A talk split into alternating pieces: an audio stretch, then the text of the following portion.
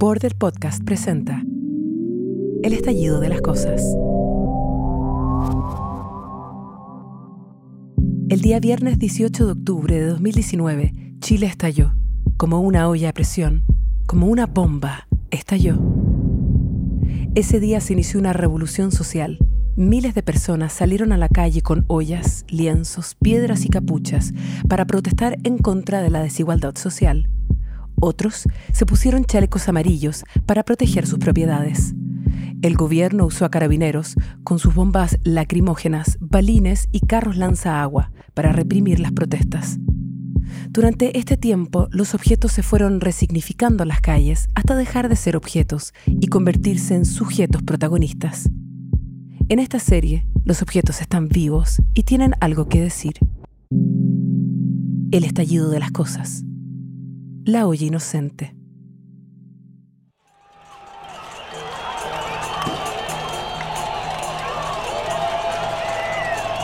Esta mañana, una olla fue detenida tras golpear violentamente a un funcionario de carabineros. Los detalles del incidente están siendo esclarecidos por la fiscalía. En la ciudad de Temuco, Chile, durante una manifestación ciudadana, un subteniente de carabineros perdió parte de sus piezas dentales. El uniformado resultó con lesiones de carácter grave por fractura con desplazamiento de mandíbula tras ser golpeado por una olla. En este momento, la olla se encuentra siendo procesada a los tribunales de justicia a la espera de una sentencia.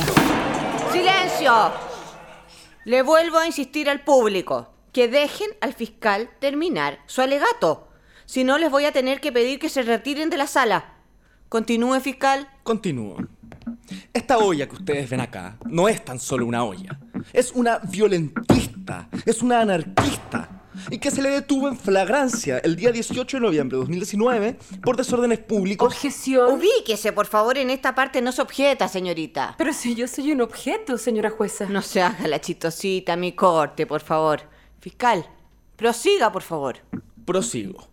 Al momento de la detención de este objeto contundente, se resistió Perdón, golpeando- pero ¿contundente? O sea, soy robusta si quiere llamarme, pero no contundente. Una interrupción más y se retira de mi corte. Disculpe nuevamente, señor fiscal. Prosiga, por favor. Prosigo. Este elemento robusto, como le gusta que le digan, se resistió durante su detención y golpeó en el rostro a un funcionario de carabineros, provocándole lesiones graves. El suboficial perdió tres dientes, su señoría, y los tres dientes delanteros. Imagínese qué autoridad va a tener ahora este pobre hombre. Por lo tanto, la fiscalía considera que esta olla debe ser juzgada y condenada con todo el peso de la ley. ¡Saque sus manos de encima mío! ¡Suélteme! ¡Me está haciendo daño! ¡Suélteme! ¡Suélteme! ¡Déjeme en paz! ¡Sophie! ¡Avísale a los demás! ¡Me están llevando detenida! Primero, por supuesto que me opuse a la detención si yo me estaba manifestando pacíficamente, su señoría. Y hasta donde tengo entendido, eso no es un delito. Puede ser que de manera ruidosa, pero eso tampoco es mi total responsabilidad, ya que yo no sueno, sino soy golpeada por un otro objeto, A ¿entiende? ver, a ver. Discúlpeme, ¿me está usted diciendo que fue agredida por otro objeto? No, no, no, no, no, no, no, su señoría. Fue con completo consentimiento. Con mi compañera Susi A estábamos... ver, ¿quién es esta tal eh, eh, Susi? Una cuchara de palo, su señoría. Juntas estábamos creando un ritmo de protesta. Éramos un instrumento musical. Y estábamos lejos, se lo prometo, lejos de ser violentas. Éramos como. como un mantra. ¿Un mantra? A ver, ¿podría usted mostrarle a este tribunal el mantra al que se está refiriendo? Sí, sí, sí, por supuesto. Tóqueme. ¿Qué está diciendo? Eso. Que tome su martillo y me toque. Tenga cuidado, su señoría, porque este tipo de ollas son peligrosas. Llevan meses incitando a la violencia y han convertido a nuestros ciudadanos en unos salvajes que tienen al país al borde del colapso. ¡Ay, silencio, fiscal! Me tiene agotada. Señora jueza, es muy simple. El ritmo es tun, tun, tun, tun, tun. A ver.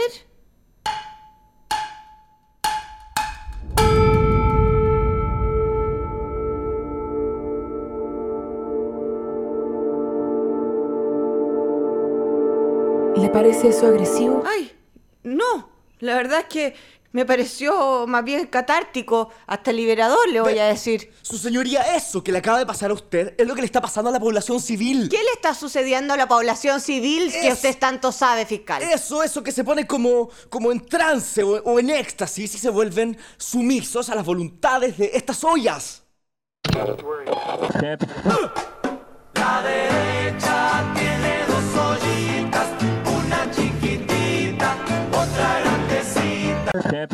Las primeras ollas o cacerolas que sonaron en forma de protesta en Latinoamérica fueron en Chile, el año 1971, cuando mujeres de derecha, opositoras del gobierno socialista de Salvador Allende, salieron a las calles golpeando ollas para manifestar su descontento. Esta fue la llamada Marcha de las Cacerolas Vacías. Yo me junté con vecinas, con mis empleados. Y eran puras cuicas nomás que iban, po, porque las cacerolas se veían nada como las cacerolas de nosotros, que están medias chocadas, medias negras ya. En 1983, los cacerolazos retornaron durante la lucha contra la dictadura y continuaron hasta 1986, cuando comenzó la transición pactada del régimen militar. En el año 2011 volvieron a sonar las cacerolas por primera vez desde el retorno a la democracia. Quienes llevaban la lucha eran los estudiantes que demandaban una educación pública gratuita y de calidad. El movimiento actual también fue liderado por los estudiantes y comenzó tras el alza del pasaje de metro. Las cacerolas han sido el sonido representativo de esta demanda social y aun cuando durante días se impuso toque de queda en diversas ciudades de Chile, las cacerolas se oían desde balcones y ventanas. A ver, señor fiscal. No me volví ni sumisa ni salvaje, como se le ocurre. Lo que no logro entender es cómo pasamos de este mantra popular musical del tun tun tun a los golpes y a la dentadura perdida del oficial de carabinero. ¿Podría usted explicármelo, señorita Olga? Claro que sí. Cuando reventó el estallido social, lo sentimos todas las que estábamos en la cocina. Esa noche me quedé dormida en el escurridero del secaplatos. Entonces escuché perfectamente los gritos que venían de afuera. Una multitud avanzaba por las calles y se escuchaban contentos. Entonces llegó Martín, el hijo de la señora Jimena. Venía agitado, entusiasmado y revolvió todos los muebles de cocina y al final me tomó a mí y a la cuchara Susi. Yo nunca jamás había salido de la cocina, su señoría, hasta ese día. Y la verdad es que ni siquiera comprendo por qué me eligió a mí, pero se lo agradezco tanto, porque él me dio una oportunidad nueva. Por primera vez yo tenía una voz.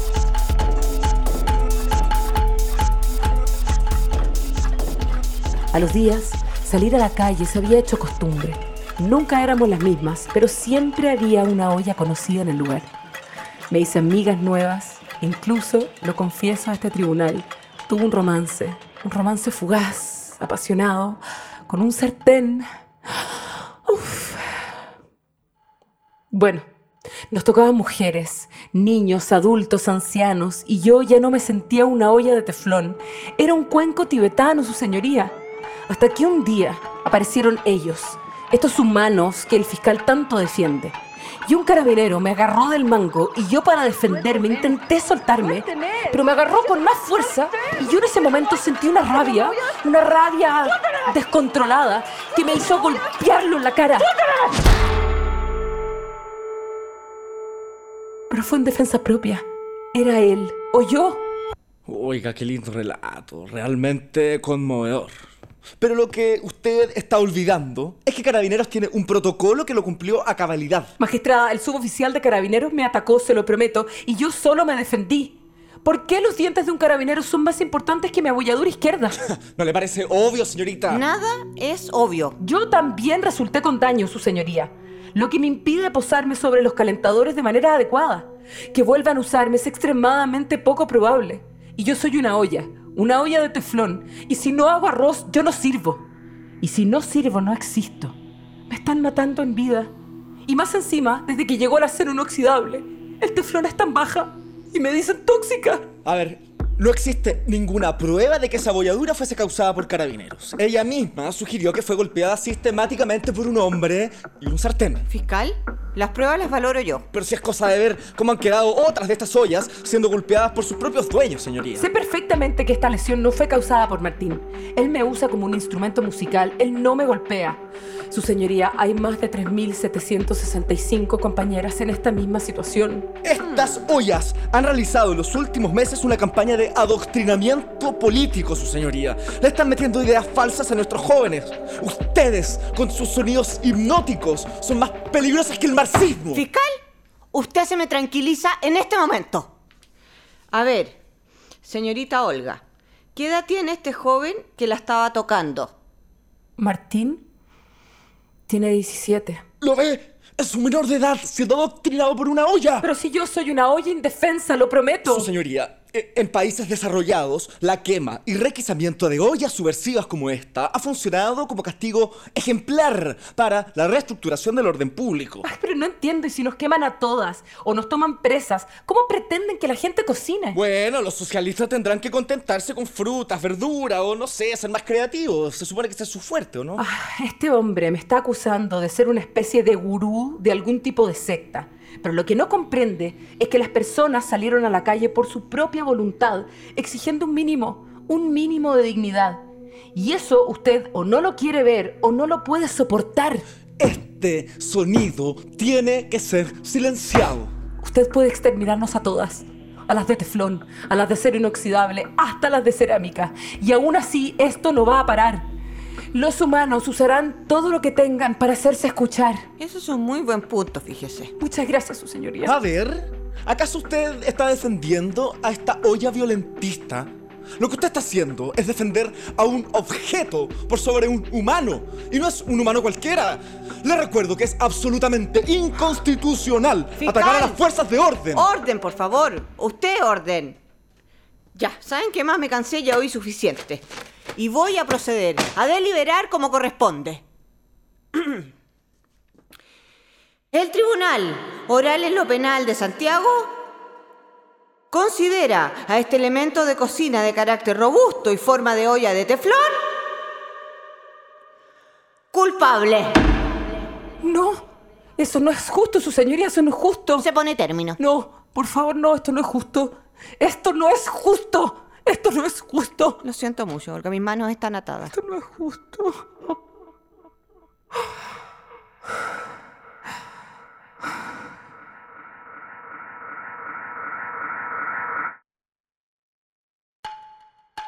La humanidad debe ser una de las cosas más extrañas que he visto. Se aman y se odian al mismo tiempo. Se reproducen y se segregan. Se aparean y después se matan. Crean ciudades enormes y las destruyen. Llevan milenios solucionando los problemas que ellos mismos inventan. Y pareciera ser que nunca van a encontrar lo que buscan. Este sonido quedará resonando en sus oídos y no los dejará dormir en paz.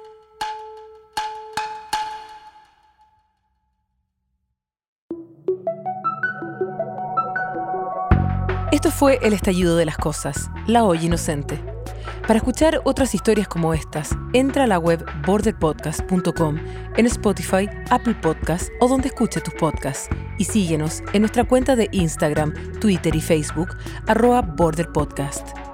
La olla inocente fue escrita e interpretada por Trinidad Piris, Benjamín Villalobos y Claudia Levín. Producida por María Ignacia Kurt y codirigida por Trinidad Piris y María Ignacia Kurt.